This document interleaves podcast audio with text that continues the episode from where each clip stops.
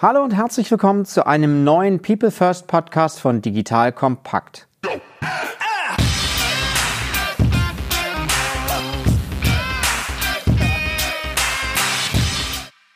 Mein Name ist Matthias Weigert und ich bin Geschäftsführer der Unternehmerschmiede. Die Unternehmerschmiede unterstützt Unternehmen dabei, digitale Innovationen erfolgreich umzusetzen, indem wir die richtigen Teams gewinnen und schmieden – das heißt vor allem erfolgreich machen. Wenn dieses Thema auch für euch interessant ist, kommt gerne über LinkedIn direkt auf mich zu. In unserem Podcast People First geht es um das Thema Mensch in der digitalen Welt. Heute sprechen wir wieder über ein spannendes Thema.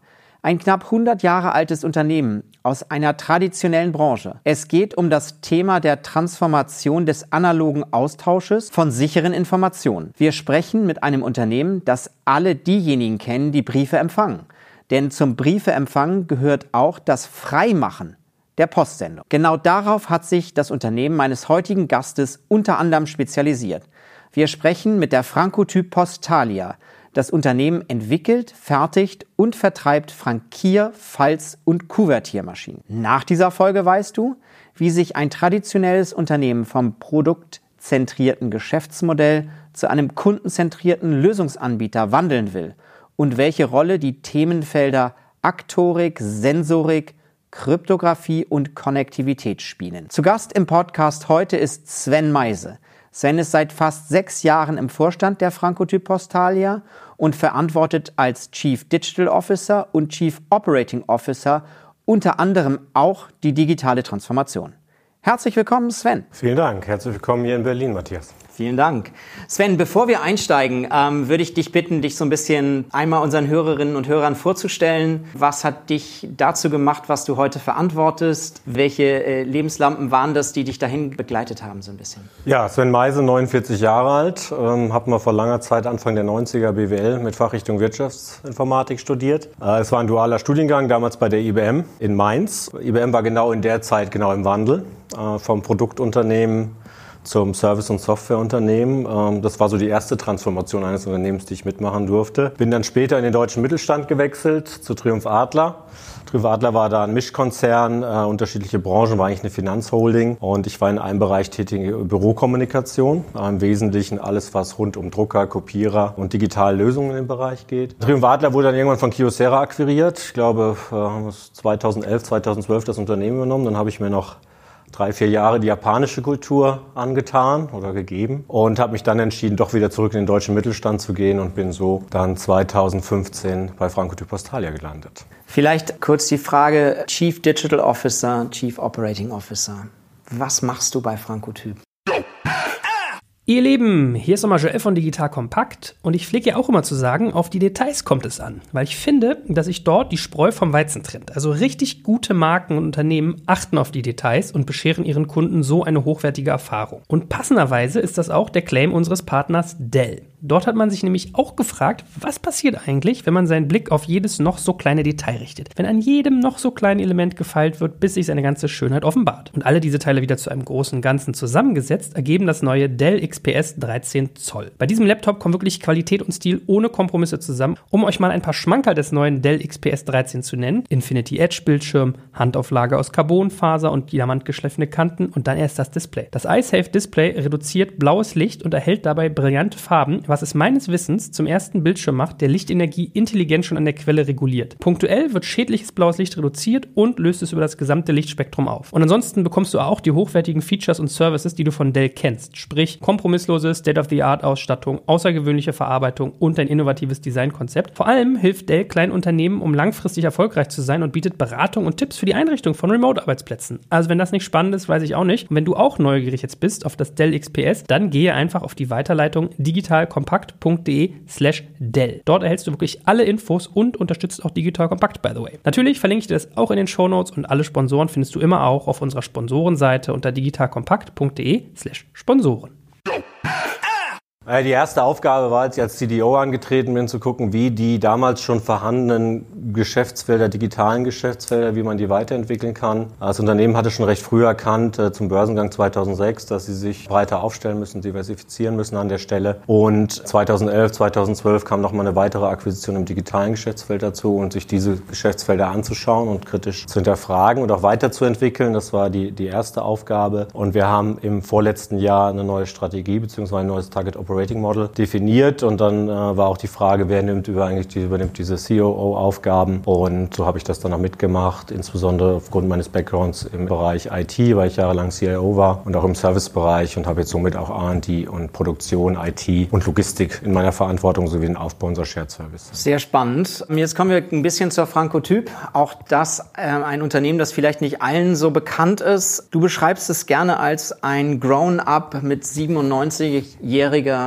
Historie Wo kommt ihr her? Was macht ihr heute? Du hast schon die Transformation leicht angesprochen und, und vor allen Dingen, wo wollt ihr hin? Wir haben 2016 eine neue Strategie entwickelt. Dazu muss man wirklich ein bisschen zurückgehen. 97 Jahre alt, also noch drei Jahre, dann machen wir die 100 Jahre voll. Und das Unternehmen ist entstanden zu Zeiten der Hyperinflation, wo es eigentlich darum geht, man kam mit dem Briefmarkendrucken gar nicht mehr nach. Und das war damals der Painpoint, wie kann man schnell neue Portowerte einstellen. Und dann hat, wurden Frankiermaschinen entwickelt. Und das hat man auch erfolgreich vertrieben. Wir sind wirklich ein Ur-Berliner Unternehmen aus, und zwar mal ein Spin-off der Ankerwerke Stärke gewesen, aber es sind Ur-Berliner Unternehmen ähm, hat dann in den letzten Jahren das weiterentwickelt und es wurde immer mehr von dieser analogen Frankiermaschine, die eher wie ein Kassensystem aussah, kam dann auch der digitale Wandel. Die Frage war immer, wie kommt ein Portowert auf eine Frankiermaschine, weil Kunden verbrauchen Geld, sie drucken Geld mit der Frankiermaschine. Früher musste man mit der Frankiermaschine zur Post gehen, dann wurde eine Blombe gebrochen, dann wurde, hat man seine 200 Mark auf den Tisch gelegt und dann wurde dieser Portowert als Guthaben eingestellt, wurde wieder verblombt und man konnte wieder gehen mit der Maschine. Irgendwann war die Frage, wie kriege ich diese Daten in die Maschine Maschinen rein. Am Anfang äh, auch über, über Netzwerkverbindungen, am Anfang waren es Modemverbindungen, ganz klassisch, wie wir es noch aus den 80er und 90ern kennen. Und irgendwann gab es auch ein Ethernet Port an den Maschinen und man fing an, halt über das Internet Daten zu übertragen. Äh, die Herausforderung war immer, dass es hochsicher erfolgen muss, weil äh, wir drucken Geldwerte. Wir drucken im Jahr mit unseren Maschinen bei unseren Kunden, wir haben 200.000 Kunden weltweit, drucken wir ca. 1,5 Milliarden Euro, wird da in Porto aufgedruckt. da ist natürlich ein sehr hohes Interesse der Postgesellschaften insbesondere, dass man dieses System nicht korruptieren kann und mehr Geld verbrauchen kann, als man bezahlt hat. Dementsprechend spielt halt das Thema Kryptographie da eine Rolle. Wir speichern Geldwerte in der Maschine selbst in einem Hardware-Security-Modul, weil der Gedanke Always On war damals nicht, als man diese Systeme konzipiert hat. Das heißt, äh, sie müssen auch funktionieren, wenn der Ethernet-Stecker gezogen ist an der Stelle. Und wir haben 2016 uns das angeguckt und gesagt, was macht eigentlich dieses Unternehmen aus? Zum einen sind wir einer der drei globalen Player. Wir sind die Nummer drei, sind äh, Marktführer in Deutschland mit fast 50 Prozent Österreich. Also jede zweite Maschine in Deutschland ist von uns hergestellt. Und wir haben uns die Frage gestellt, naja, reduzieren wir jetzt nur noch Kosten und, und melken das Unternehmen, weil wir alle wissen, wir sind in einem Marktsegment, was zurückgeht. Es wird immer weniger Briefe werden verschickt. Es geht immer mehr Richtung Marketing vielleicht im, im, im, Briefverkehr, aber so, dass man direkt Briefe schreibt, Rechnungen etc., das geht alles weiter zurück. Also haben wir geguckt, wie, wie stellen wir uns aus, haben schon erkannt, naja, wir sind die Nummer drei im Markt. Also wir haben damals 10% Marktanteil gehabt, das heißt, das sind noch 90%, die man angreifen kann. Haben uns da entsprechende Strategien überlegt, aber haben auch überlegt an der gleichen Stelle, wie ist denn so die Customer Journey, wenn jemand sagt, naja, brauche ich überhaupt noch eine Frankiermaschine, verschicke ich überhaupt noch Briefe und was ist dann der nächste Schritt? Ist es gleich ein voll digitales Transaktionsmanagement oder gibt es da mit hybriden Ansätzen, Inbound Scanning, Outbound Services, gibt es da Zwischenstufen und haben uns als Ziel gesetzt, für jeden Punkt in dieser Customer Journey eigentlich Lösungen anbieten zu können. Jetzt waren wir im Bereich Hybrid schon ganz gut unterwegs, haben dann aber gesehen, im digitalen Transaktionsmanagement, da fehlen uns Sachen, also rechtsverbindlich Transaktionen übers Internet, über Cloud-Applikationen abzubilden bzw. abzuschließen, haben dann FP Sign wirklich von Scratch entwickelt, weil wir große Kompetenzen auch im Bereich digitale Signaturen haben und haben dann in 2017 das erste Produkt gelauncht und haben uns äh, und sind da jetzt weiter bei dieses Produkt auszurollen in unterschiedlichen Marktsegmenten, weil wir haben ein Asset, wir haben 200.000 Businesskunden weltweit und die können wir natürlich leveragen.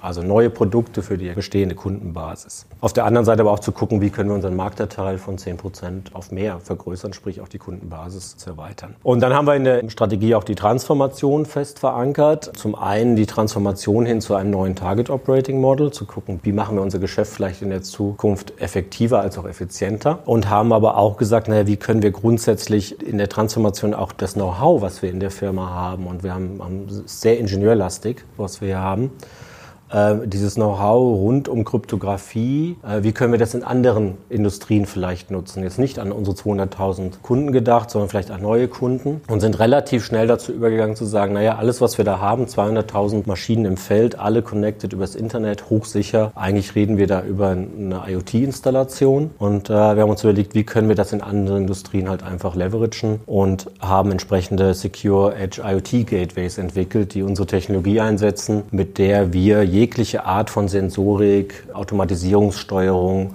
an jegliche Art von Cloud-Applikationen anbinden können. Kannst du uns das nochmal äh, so ein bisschen näher bringen, was das vielleicht auch bedeutet, konkret an einem Beispiel mal festgemacht? Weil dieses Internet of Things ist ja doch eins dieser gängigen Buzzwords, um es nochmal so ein bisschen greifbarer vielleicht auch zu machen, dass man sich so ein bisschen vielleicht auch mehr darunter vorstellen ja. kann noch. Also was sind so die typischen Fälle, die wir haben? Äh, große Kundenbasis von uns setzt das Thema im Bereich Energiemanagement ein.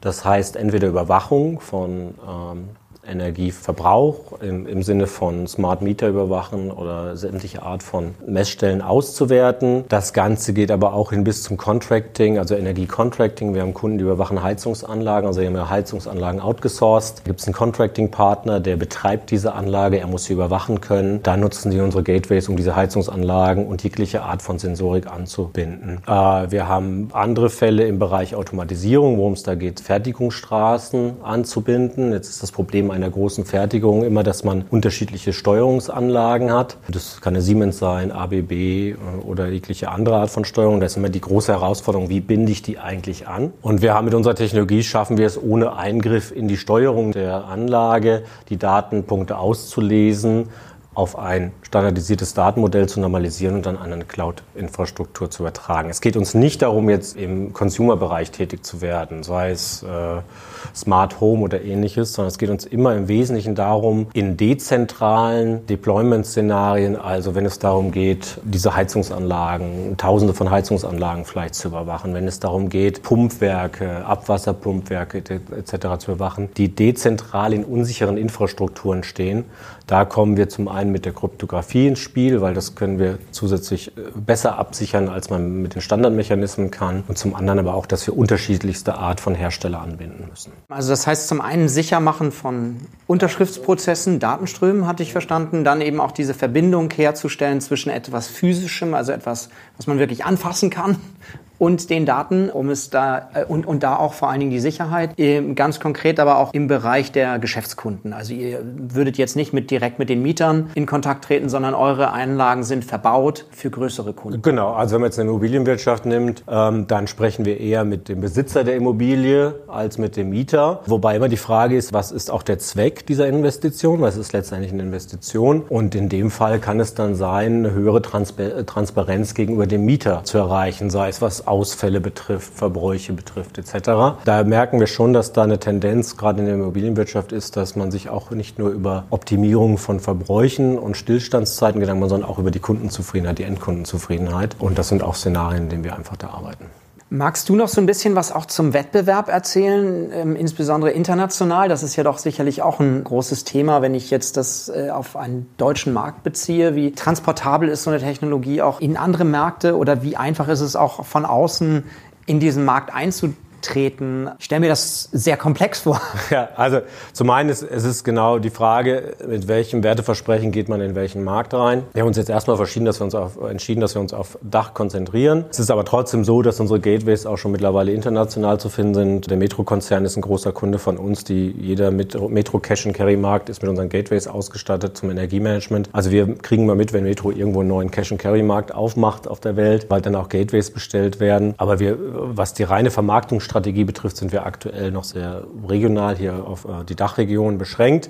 Es hindert uns aber nichts auszurollen weltweit, insbesondere da wir den Vorteil haben, dass wir zehn äh, ausländische Tochtergesellschaften haben, die wir auch dazu nutzen können, mal als, als Brückenkopf im Ausland. Wenn wir jetzt ähm, nochmal gucken auf das Thema Innovation. Du hast eben schon ganz viele Bereiche ja angesprochen. Du bist auch in deiner Rolle für Research und Development verantwortlich. Wie habt ihr das Thema hier innerhalb der Frankotyp Postalia Holding, wie habt ihr das aufgesetzt, das Thema? Also Innovation. Wir, wir haben das immer das? noch nicht final aufgesetzt, muss man auch ehrlich sagen. Wir sind da auch so in mehreren Iterationen und wir nähern uns dem Ganzen an. Es ist so die Herausforderung, dass dieses Unternehmen natürlich typisch deutscher Mittelstand sehr ingenieursgetrieben ist und immer eher so die, wenn man ein neues Produkt entwickelt oder ein Produkt weiterentwickelt, immer eher drauf geguckt, was ist technisch machbar, als das, was ist vielleicht auch aus, aus Kundensicht sinnvoll, beziehungsweise ist auch ökonomisch sinnvoll. Ich glaube, wir haben extrem starke R&D-Abteilung wirklich mit sehr erfahrenen Ingenieuren aus allen unterschiedlichen Aufgabenbereichen heraus. Und da ist es immer so die Frage, naja, das ist ein tolles Feature, aber zahlt dafür jemand Geld? Oder bringt es irgendeinen Wert für den Kunden? Und das ist eine recht schwierige Transformation. Ne? Die, die Menschen dahin zu bringen, schnell zu verproben, schnell zu gucken, ist das da auch mal mit,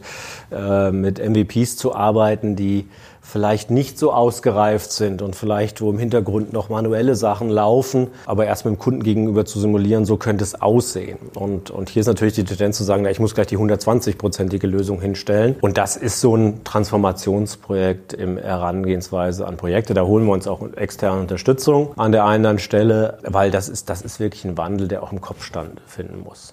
Und das ist ein wesentliches Thema bei diesen zwei neuen Produkten, was Signatur und IoT betraf, sind wir schon sehr agil in der Innovation Innovation gewesen. Also ich sage wirklich schnell verprobt, schnell mit Kunden Mockups gebaut, mit Kunden verprobt und sage, ist da was? Vielleicht noch ein paar externe Berater reingeholt, die gesagt haben, naja, bewerte ich das als Spezialist auch als ein, ein sinnvolles Thema sehr, sehr innovativ meines Erachtens. Das verliert sich dann aber wieder so ein bisschen, wenn man dann im, im Fortschritt des Projektes ist und man muss sich dann mal wieder drauf zurückholen und sagen, naja, tolles Feature, aber habt ihr es verprobt? Was sagen potenzielle Kunden? Wie steht der Wettbewerb da etc.? Das ist immer so ein bisschen die Herausforderung wieder. Wenn du jetzt nochmal drüber nachdenkst, auch so über die Vergangenheit, du hast schon ein paar Meilensteine genannt, kannst du schon erste Erfolge transportieren, wo du sagst, da haben wir wirklich was erreicht schon, geschaffen auch, was Neues, was anderes? Ich gewöhne mich gerade so ein bisschen daran, nicht neu zu sagen, sondern tatsächlich anders. Ihr Lieben, hier ist Joel von Digital Kompakt und an dieser Stelle möchte ich euch die Hack Digital am 22. und 23. September 2020 vorstellen. Der Name macht hier auch schon deutlich, worum es geht, denn Hack wird wie wir das englische Hack für umarmen ausgesprochen und geschrieben und steht für herausfordernd, unkonventionell und gemeinschaftlich. Die Hack Digital ist das Online-Event für Personaler, Recruiter und Entscheider, die an zwei Tagen mit exzellenten SpeakerInnen zu brandaktuellen HR-Themen einen Ausblick wagen wollen, wohin der gegenwärtige Wandel die Personal Personalwelt führen wird. Klick, Schnarch, wieder stumm schalten, mag es woanders geben, aber nicht hier, denn auf der Hack Digital kannst du dir dein Programm selbst zusammenstellen. Bring dich doch also ein, die Arbeitswelt von morgen zu verändern und mitzugestalten und sei bei der Hack Digital am 22. und 23. September kostenfrei dabei. Solltest du an diesen Tagen keine Zeit haben, werde einfach Teil der Community und erhalte kostenfreien On-Demand-Zugriff jederzeit und von überall auf alle Hack Digital Talks. Wenn das für dich interessant ist, dann schau dir die Hack jetzt einfach mal selbst an. Ich habe dir unter digitalkompakt.de slash hack H-U-G geschrieben, eine Weiterleitung eingerichtet. Natürlich verlinke ich das auch in den Show Notes und alle Sponsoren findest du immer auch auf unserer Sponsorenseite unter digitalkompakt.de slash Sponsoren. Also ich glaube schon, dass wir, wir haben Produkte, es ist nicht nur PowerPoint, wir haben Produkte, wir haben Kunden, die diese Produkte nutzen. Wir merken auch immer wieder, dass die in der Usability wir uns noch verbessern können, dass wir vielleicht manchmal auch eher mit einem Mercedes kommen, wo ein Golf reichen würde aus Kundensicht, ja, der sehr flexibel ist, das, was wir da anbieten. Also wir haben das komplette Line-Up, wir haben auch namhafte Kunden, aber es skaliert noch nicht schnell genug. Ne? Und das ist genau die Fragestellung, mit welcher Value Proposition gehen wir jetzt auf welchen Markt und da sind wir jetzt gerade so sehr, sehr aktiv unterwegs, zu gucken, müssen wir uns vielleicht anders platzieren. Ne? Weil man den Namen FP oder Frankotyp verbindet man ja auch nicht mit Secure Edge Gateways an der Stelle. Und das ist vielleicht der Nachteil, dass wir nicht diese Marke haben in dem, in dem Segment, sondern nur die Technologie. Und jetzt müssen wir genau gucken, an welches Segment gehen wir dann zuerst dran. Also ich würde sagen, wir haben schon Erfolge.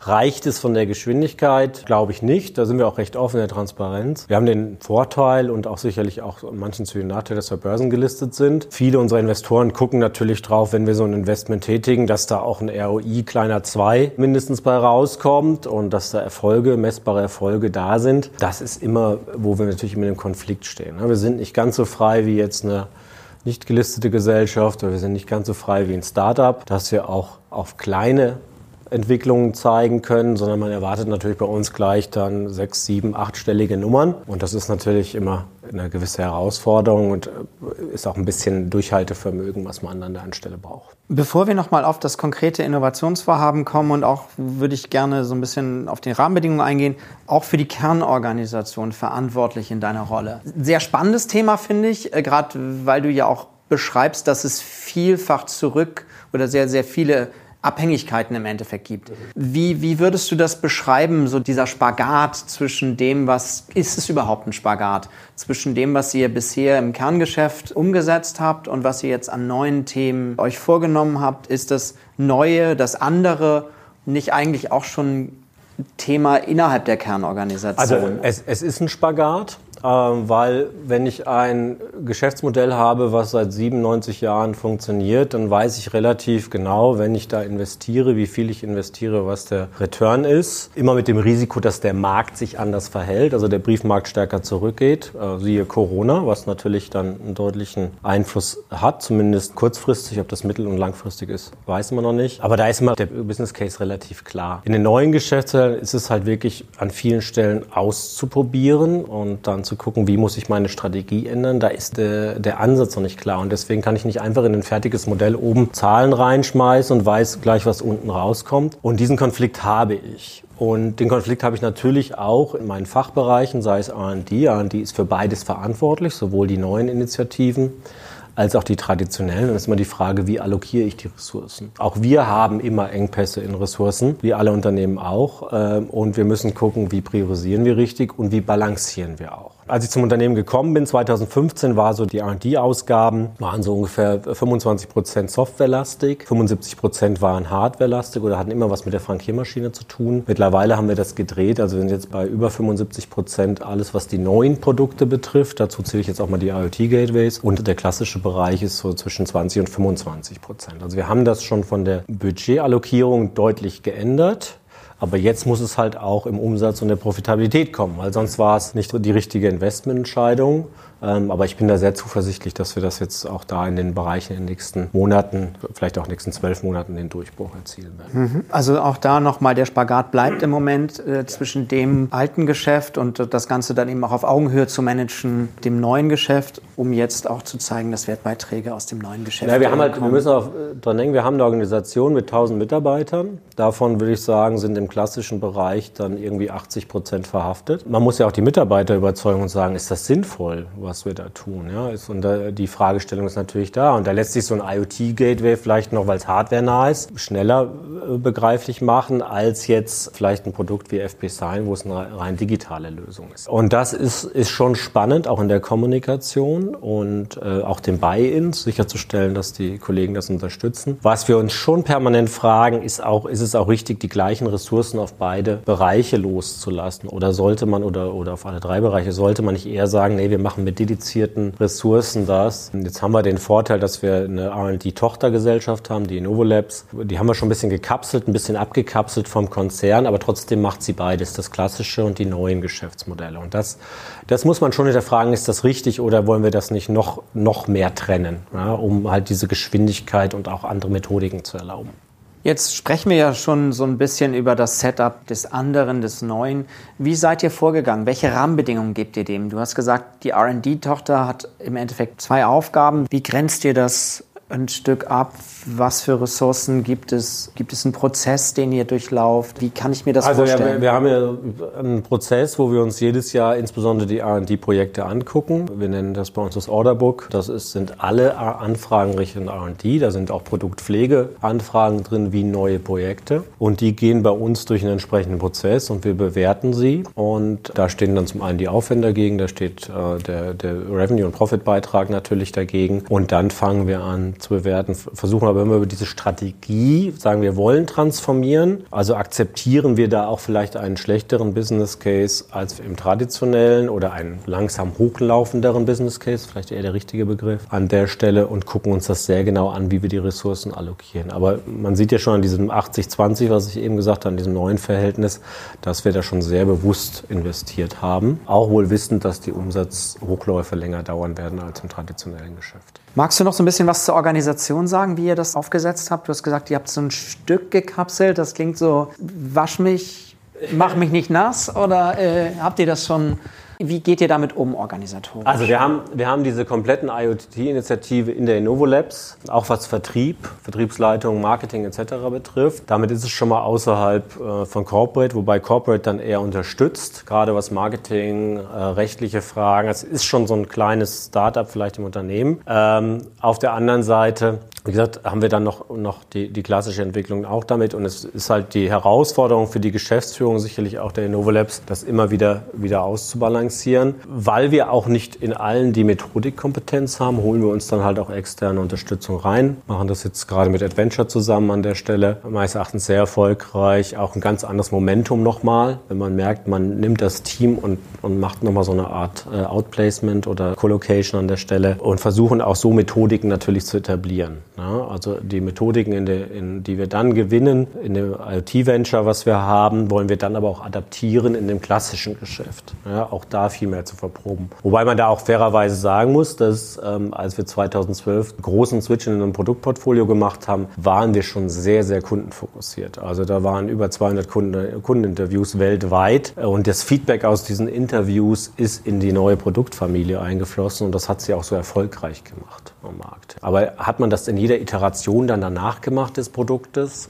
Eher nein. Ja? Und, und das gilt es halt permanent zu etablieren. Und deswegen sagen wir, wir gehen jetzt mit der IoT-Initiative, ziehen wir das noch stärker durch und versuchen dann, dass das auch auf die restliche Organisation dann übergeht. Das heißt also auch da einen Partner zu nutzen, der einem hilft, Geschwindigkeit aufzunehmen und gleichzeitig in dieser Geschwindigkeit Methoden auch noch zu vermitteln, genau. sodass beide, genau. äh, beides eben entsprechend schnell auch dann wieder umgesetzt werden. Das haben wir auch in den, wir haben ja wir haben auch für dieses Projekt OKRs definiert, das haben wir da auch klar drinstehen, dass äh, eine, eine Säule die Vermittlung des Know-hows, der Methodik, äh, hier im, im, Wesentlichen Lean Startup an der Stelle zu sagen, das wollen wir auch äh, adaptiert haben in der restlichen Organisation und daran lässt sich auch der Partner messen. Das heißt, ihr habt mit dem Partner Objectives Key Results definiert in Quartalen oder zeitlichen Abständen, sagen wir mal, sodass dass ihr daran auch ganz konkret den, was ist der Nordstern, den ihr euch vorgenommen habt für das Gesamtvorhaben? Für das Gesamtvorhaben, also wesentlicher Umsatzbeitrag und Ergebnisbeitrag aus der IoT-Initiative, jetzt einmal mittelfristig äh, zweistelliger Millionenbetrag und äh, langfristig, dass wir das, den Rückgang im äh, traditionellen Geschäft überkompensieren können. Gibt es noch, ähm, ohne dass du vielleicht zu stark auch in die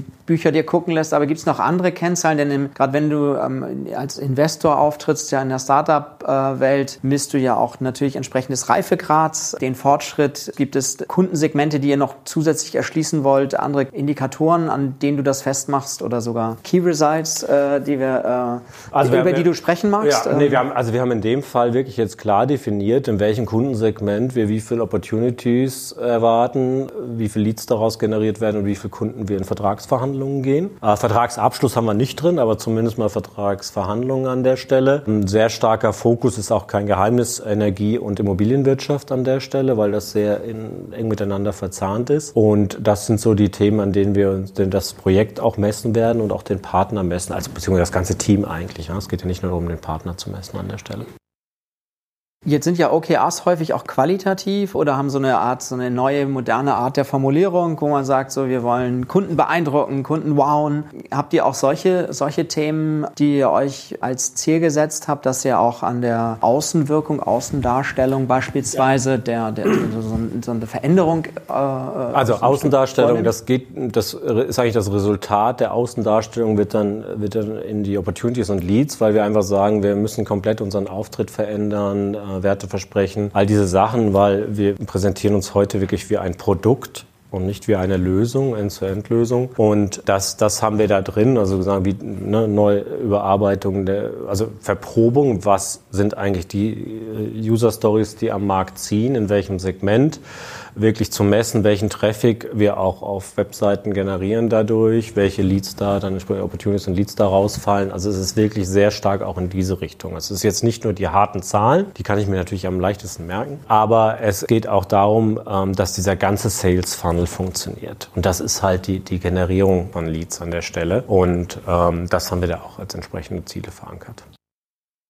Okay, und wenn wir jetzt nochmal so ein bisschen eine Ebene tiefer, weil unser Thema natürlich auch immer Menschen und Funktionen sind, wie ist da so das Modell bei euch? Wie setzt ihr das um? Jetzt klar in der Co-Kreation am Anfang, aber wie haltet ihr das Wissen, dass ihr da ähm, aufbaut, auch jetzt durch diese Geschwindigkeit, die erzeugt wird? Wie habt ihr das organisatorische Setup gewählt? Also wir haben, wir haben insgesamt. Oder? Ja, wir haben ähm, ein sehr gemischtes Team von unserer Seite mit in das Projekt getan, um, um einfach auch alles, also es ist über äh, Produktmanagement, über Strategie, wirklich Hardcore-Entwickler, sowohl Hardware- als auch Software-seitig, inklusive der Geschäftsführung der Novo Labs. Die haben wir alle mit in das Projekt geworfen, weil wir sagen, wir wollen eigentlich eine gesunde Mischung haben, dass wir alle erwischen, dass wir auch den Hardware-Entwickler, der seit 30 Jahren im Unternehmen auf die, ist, auf die Reise mitnehmen, als auch vielleicht, zum Beispiel mein PA ist da mit dem Thema drin, der jetzt seit einem halben Jahr beim Unternehmen ist und wir auch unterschiedliches Alter haben, unterschiedlichen Erfahrungsschatz, unterschiedlichen Background, was, was die Ausbildung betrifft, sodass wir das möglichst breit aufstellen und alle eigentlich erkennen, welchen Vorteil diese Methodik hat. Ein Hardwareentwickler, der seit Jahren anhand von Lasten, Pflichtenheften, klaren Spezifikationen gearbeitet hat und den jetzt zu sagen, naja, und es gibt auch andere Möglichkeiten, wir müssen viel für verproben, das ist ja die spannende Transformation. Ja? Und, und da haben wir wirklich, inklusive dem, dem zuständigen Geschäftsführer, wirklich tolle Leute, die da auch offen sind und sagen, wir, wir gehen diesen Weg mit, weil sie auch erkennen, es gibt auch eine Notwendigkeit. Möglichkeit. Und es ist was anderes, wirklich, es ist mal was Neues. Also das ist uns wichtig, möglichst breit da reinzugehen. Nicht zu sagen, hey, ich hole mir jetzt 20 neue Leute ins Unternehmen, die treiben das, die könnten das auch, aber dann verliere ich halt die 980 Mitarbeiter, die auch noch im Unternehmen sind. Und die will ich gerade nicht verlieren, weil das sehr wichtig ist, dass wir das Know-how auch erhalten und die Erfahrung. Jetzt haben wir die Erfahrung gemacht, dass es ja auf der einen Seite wichtig ist, dass du, dass du ein sehr ähm, heterogenes Skillset dabei hast. Wie, wie stellst du sicher, dass dass das Mindset, von dem du ja auch gerade gesprochen hast, und wenn es das ist, was ist das Mindset für dich, ähm, auch eine ganz wichtige Rolle ist in dieser neuen Entwicklung. Gibt es da Gedanken, die euch in dem Kontext also, wichtig also, sind? Genau, zum einen ist es natürlich die Frage, wie, wie kriege ich dieses Buy-in hin? Also wie stifte ich Sinn ja, in dem, was wir da vorhaben?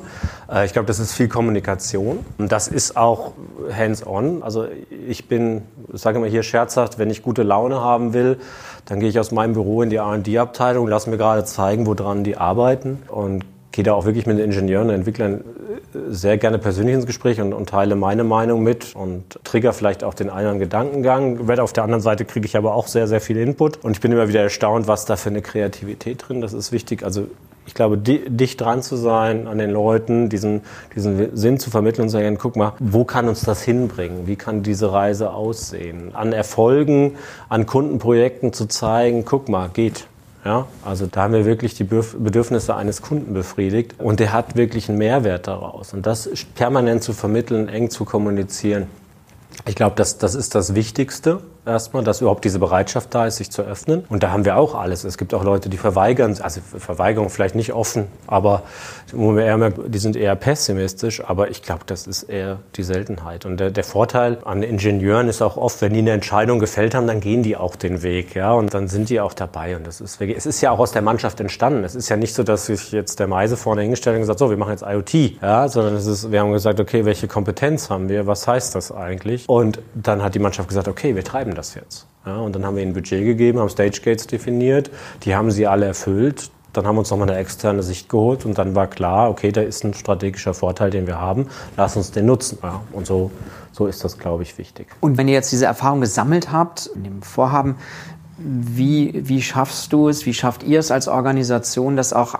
der, den, den anderen 980 Menschen, äh, äh, die, die so ein bisschen, die, die da auch hinzukriegen? Ja. Also wenn ihr, das ist ja schon, schon sehr, sehr viel wert, auch das in der eigenen Organisation zu haben. Aber wie kriegst du jetzt so dieses, dieses kontinuierliche begleiten der Transformation? Also Gibt es da erste, erste Erfahrungen ja. oder Erkenntnisse, die, die du also, teilen magst? Das, das ist echt eine Herausforderung. Also insbesondere je weiter natürlich die Kollegen vom Headquarter entfernt sind, also dem, dem amerikanischen Techniker, kann ich das vielleicht schwerer vermitteln als jetzt dem Techniker, der hier in Deutschland bei uns im Haus sitzt. Das ist schon viel Kommunikation, das könnte man auch immer noch viel besser machen. Aber ich merke schon immer wieder, dass je weiter ich von Berlin weg bin, desto unklarer ist es, was wir da eigentlich tun Ja? Und äh, dummerweise kann man zurzeit auch nur über Video kommunizieren. Es macht viel mehr Spaß, dann auch mal nach USA zu fliegen und zu sagen, und jetzt, jetzt zeige ich euch hier mal ein paar Prototypen, die wir gebaut haben. Das ist, das ist aber, das ist im Wesentlichen Kommunikation, wie wir es versuchen hinzukriegen. Ne? Und da sehe ich auch ein Potenzial. Ne? Also auch da mit den regelmäßig täglich zu kommunizieren, sagen, was haben wir uns vorgenommen, wo stehen wir heute, was nehmen, was, was haben wir uns, nehmen wir uns für morgen vor. Das kann man alles noch, kann man noch verbessern sicherlich. Jetzt hast du einleitend auch schon gesagt, dass du im Ausland ja auch Erfahrung gesammelt hattest. Bei deinem vorherigen Arbeitgeber gibt es da etwas, was du aus dieser Erfahrung auch noch, vor allen Dingen aus dieser Zusammenarbeit, vielleicht auch im Ausland in einer Region, in der auch nicht immer alle arbeiten, ja, äh, transportieren kannst, was jetzt hier in diesem Kontext auch der Transformation wieder eine wichtige Erfahrung ist, wo du sagst, das lässt dich nochmal anders über Dinge nachdenken. Ich habe ja wirklich drei Kulturen äh, erlebt. Äh, ihr habt die amerikanische Kultur erlebt, die mir mittlerweile viel zu äh, orientiert auf Monatskennzahlen ist, äh, zu sehr fokussiert an der Stelle. Ich habe die japanische Kultur erlebt, die sehr stark äh, auf Effizienz getrieben ist, ähm, ähm, hohes Kostenbewusstsein. Ich war in einer der profitabelsten japanischen Unternehmen, aber das, das, das war auch bei denen in der DNA. Das ist auch äh, permanent äh, erneuert worden und kommuniziert worden. Was ich da toll fand, eine enorm hohe Transparenz. Also ne, das kann man sich hier nicht so vorstellen, aber jeden Dienstag über Lautsprecher an Ansage, wo stehen wir aktuell, ne, welch, was haben wir uns vorgenommen, wo stehen wir gegenüber Budget. Sehr offene Kommunikation. Auf der anderen Seite ein bisschen äh, die Entscheidungswege etwas schwieriger, als sie vielleicht in einem amerikanischen Unternehmen sind.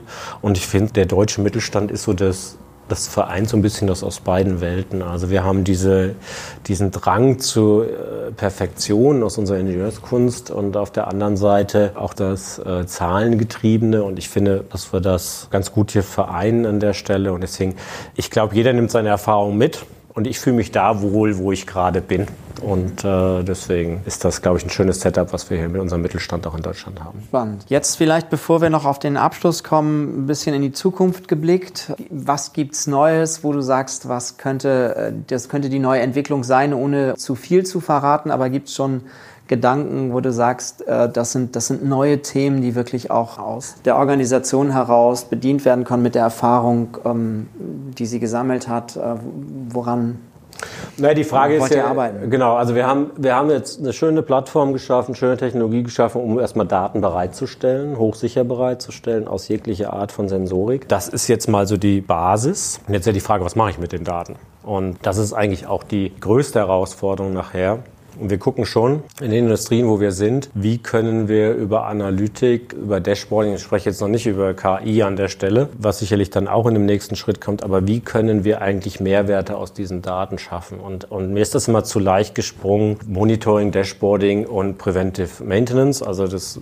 äh, Preventive Maintenance kann ich gar nicht mehr hören. Ich glaube, man muss viel mehr gucken, wie kann ich ein Geschäftsmodell transformieren? Und wir haben einen Kunden, der Ölfilter baut für, für Industrieanlagen und der sich einfach die Frage stellt hat, will ich weiter halt Hardware plus Filterkartuschen verkaufen oder will ich Öl as a Service verkaufen, also sauberes Öl as a Service. Und das ist das Spannende. Ja, und zu sagen, okay, wie kann ich sein Geschäftsmodell transformieren? Wie kann ich ihm Risiko aus der Bilanz nehmen? Wie kann ich ihm äh, eine höhere Effizienz und damit eine bessere Profitabilität liefern? Äh, aber nicht immer mit diesen Standard Cases, Preventive Maintenance und Dashboarding, sondern drüber darüber hinaus. Und da mit Experten zusammenarbeiten, die eine Industrie gut kennen und wissen eigentlich, mit welchen Datenmodellen, Rechenmodellen sie eigentlich eine Optimierung herbeiführen können. Und das ist in diesem Ölfilter-Case, der braucht drei Parameterwerte, drei Sensorenwerte und daraus kann er erkennen, wie ist der Zustand dieser Filterkartusche. Und er kann sogar erkennen, ob die Filterkartusche von ihm ist oder von einem Wettbewerber. Und er will natürlich keine Wettbewerbskartuschen in seinem Filter haben. Also diese intelligenten Ansätze zu finden, da arbeiten wir gerade dran. Aber das ist dann nochmal einen Schritt weiter, weil wir dann natürlich noch weiter weg sind von Hardware und viel mehr Richtung Analytik äh, und Data Science sind an der Stelle. Also da auch der Wandel von produktzentriert hin zu lösungsorientiert genau. und ähm, zu schauen, was die Lösungen sind. Vielleicht dazu noch eine Frage. Es gibt ja auch da immer so einen Trend zu sagen, wir machen nicht nur alles selber, sondern wir arbeiten auch viel mit Partnern. Wir nutzen das Ökosystem. Also inwiefern spielen offene Systeme an der Stelle für euch auch eine Rolle, die ja eigentlich geschlossene Systeme durch die äh, äh, Historie gewohnt sind? Ja, ja, also das ist, das ist auch eine, sicherlich natürlich eine Herausforderung an der Stelle, aber ich glaube, gerade der Kontext IoT funktioniert nicht in einem geschlossenen System. Die das versucht haben, sind meines Erachtens alle gescheitert und mussten sich irgendwann öffnen. Wir haben uns gesagt, wir wollen mit jeder Art von Sensor sprechen und wir wollen mit jeder Art von äh, Cloud-Applikation sprechen. Das schließt nicht aus, dass wir selbst auch in dem Bereich tätig werden. Aber ich bin zumindest mal offen und will auch für andere der richtige Partner sein. Also wenn äh, ein IoT, wir haben jetzt gerade einen Partnerschaftsvertrag mit der Telekom geschlossen, die unsere Produkte listen, aber sie kommunizieren dann natürlich mit der Cloud-Plattform der Telekom. Aber ich möchte auch mit anderen Cloud-Plattformen kommunizieren können. Nebenbei dem Fakt, dass wir eine Beteiligung an einem Startup haben aus München, an der Yukon, die selbst eine IoT-Cloud äh, bereitstellt. Und äh, wir sagen, mit denen wollen wir natürlich auch eng zusammenarbeiten. Aber es ist offen, ja, es muss offen sein, weil es sonst kein Erfolg wird. Da bin ich mir sehr sicher. Und insbesondere auch dieses Know-how, industriespezifische Know-how, das kann nicht jeder vorhalten, der Gateways baut oder End-zu-End-Lösungen, sondern das muss man sich auch über Partner dann also an der Stelle auch zusammengefasst, dass von der Haltung, vom Mindset kommt, also auch da diese Offenheit, auch Zusammenarbeit mit anderen in die Entwicklung einbeziehen und auch, auch da als äh, in offenen Systemen zu denken. Ja. Ähm, das meine, wir haben ich da bei dir raus jetzt. Ja, ja. Wir haben auch in Berlin den Vorteil, in Berlin den Vorteil natürlich, äh, auch wenn man die meisten Startups im Consumer-Bereich sind, haben wir trotzdem hier ein paar hardware-nahe Startups, wo wir auch äh, uns regelmäßig abstimmen, auch gucken, wie wir Blockchain in dem Thema verankern können und solche Themen. Und sonst gucken wir weltweit, mit wem wir da, wem wir da auch ins Gespräch kommen können. Es, ist halt, es, es wird ja auch immer unübersichtlicher, sagen wir mal. Ich glaube, es gibt weltweit über 700 IoT-Cloud-Anbieter. Ich glaube nicht, dass wir mit allen in Kontakt kommen, aber die wesentlichen Player wollen wir natürlich, mit denen wollen wir natürlich partnern an der Stelle. Super, spannend. Jetzt zum Abschluss immer so meine zwei Fragen nochmal. Zum einen ganz fokussiert in deine Richtung gefragt, wie hältst du dich digital? Wie bleibst du am Zeitgeist, am Puls der Zeit? Also kommen wir wieder zurück auf Berlin. Äh, das ist natürlich der Vorteil auch hier. Ich könnte jeden Abend äh, auf irgendeine Veranstaltung oder konnte bis März jeden Abend auf eine Veranstaltung gehen. Das ist jetzt ein bisschen anders. Geht dann eher über, über Webmeetings und Videokonferenzen. Aber das ist der Vorteil zu gucken, wer ist hier in, in dem Bereich tätig, mit wem stimmen wir uns ab. Es ist natürlich, LinkedIn ist irgendwie so schon ein Kanal, um immer mal wieder über Sachen zu stolpern und sich einzulesen. Ich bin Mitglied im, im CDO Executive Circle in, in Deutschland, wo viele CDOs aus unterschiedlichsten Branchen sind. Das ist immer super spannend, weil CDO ist nicht gleich CDO. Der CDO von BMW hat eine andere Aufgabe als der CDO äh, Franco di Postalia aber zu sehen, wie denken die, welche Plattformgedanken haben die, welche Herausforderungen haben die, das ist immer super spannend und, und man kann, kann da, glaube ich, sehr viel von den Peers auch lernen an der Stelle und äh, das sind so die wesentlichen Quellen, die ich habe. Also schon auch ähm, analoge Quellen, die, äh, die dich ja, aufladen, also Gespräche, die äh, dazu führen, dass du, dass du weiter. Ich, also das ist ja, ist ja die, die schönste Art, äh, sich auszutauschen. Ich meine, ich lese auch gerne ein Buch, aber ich bin ehrlich, ich unterhalte mich lieber mit Menschen und erfahre, wo sie Erfolge hatten, wo sie Misserfolge hatten und, und, und das, das finde ich viel spannender. Dann die letzte Frage, Sven, wie, wie können Hörerinnen und Hörer mit dir in Kontakt treten, wenn sie jetzt das spannend finden, hier, was ihr vorhabt, Teil der Reise zu sein oder auch nur Teil der offenen Diskussion im offenen System? Also ich bin, glaube wie alle meine Kollegen auf LinkedIn vertreten. Könnt auch gerne den Link teilen äh, zum Profil. Sehr gerne, wer Interesse hat, sich auszutauschen. Wer über unsere Stellenanzeigen stolpert oder irgendwas oder sagt äh, oder eine interessante Lösung hat, die sich integrieren lässt mit unserer Technologie, sehr gerne an sich äh, oder über unsere Webseiten alles. Aber wenn man persönlich mit mir in Kontakt, jederzeit gerne. Aber bitte nicht nur einfach kontakten, sondern bitte immer schon mitteilen, warum, weil ähm, die anderen landen immer gleich oder werden nicht angenommen bzw. gelöscht. Also schon bitte immer schreiben, warum wir denn in Kontakt treten sollen. Das wäre mir lieb. Perfekt. Sven, vielen Dank für das spannende Gespräch. Danke dir, Matthias. Vielen lieben Dank.